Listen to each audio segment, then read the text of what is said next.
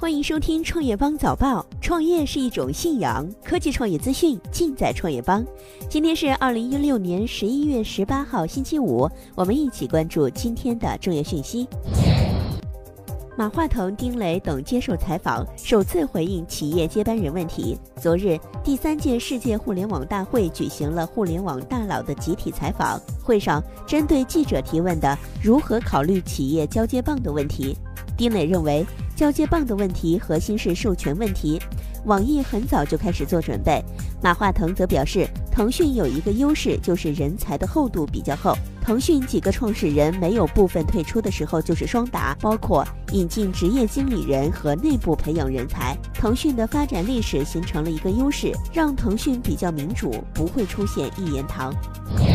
小米、雷军，国产手机到了突破苹果、三星两座大山的阶段。在集体采访中，小米董事长雷军表示，特别赞同马云的新零售理论，未来呢一定是线上线下打通的模式。他表示，小米今年的两个方向有创新，第一个是技术上的突破，第二是商业模式创新。线下小米之家成本已经非常接近电商，试点结果让人惊讶。对于国产手机的现在和未来，雷军说，他的想法是，国内手机过去五年增长很快，越做越好。目前全球前十名，中国占六个。看看未来中国公司能不能突破苹果和三星的两座大山。余承东，华为将进入人工智能领域，研发投入有望世界第一。华为消费者业务 CEO 余承东在二零一六年世界互联网大会上表示，华为的研究投入去年全球创第九位，但是每年都在增加研发投入。在可预见的两三年内，华为的研发投入有望成为世界第一。华为接下来会投向人工智能领域，这是一个改变人类信息化时代最重要的一个领域。李彦宏，百度医生百分之八十诊断与北大国际医院一致。在第三届世界互联网大会的互联网加智慧医疗论坛上，李彦宏发表了演讲。他称，百度医生最近推出的智能问诊，在北大国际医院做过一个测试，在百分之八十的情况下，百度医生的诊断和北大国际医生的医生诊断是一致的，它的准确度有了非常快的提升。作为一个电脑，它可以辅助医生做一些相应的判断。丁磊，我们的猪是智能养殖，污水处理，甚至可以喝。互联网大会上，丁磊被问到了喂养猪肉的情况。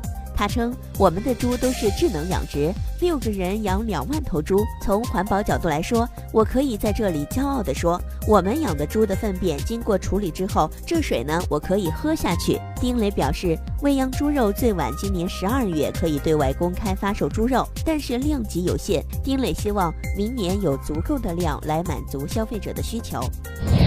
内华达财政部长受访，坚称乐视是庞氏骗局。乐视就是一个庞氏骗局。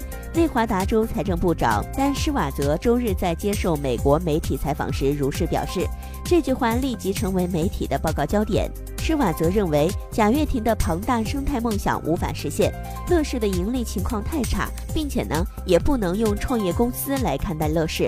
十一月十七号傍晚，一位不愿意透露姓名的乐视高层人士回应，乐视目前正在全力以赴把融到的钱转到美国法拉第未来项目上。苹果没有承诺为异常关机用户更换电池。上海市消保委表示，上周约谈了苹果相关负责人，苹果公司承诺将采用更换电池的方式来保证消费者的正常使用。但是呢，苹果中国公关告诉记者，他们对于上海消保委的说法并不认同，自动关机的原因还在调查当中，并没有做出上述承诺。二十九款手机软件涉及恶意吸费等问题上黑榜，小心中招。今年三季度，工信部对五十家手机应用商店的应用软件进行技术测试，发现违规软件二十九款，涉及违规收集使用用户个人信息、恶意吸费、强行捆绑推广其他无关应用软件等问题，包括极速 WiFi 万能钥匙、BT 种子超级搜索神器、手机铃声大全以及挑战大脑等应用名列不良软件黑榜。Space X 公司申请发射。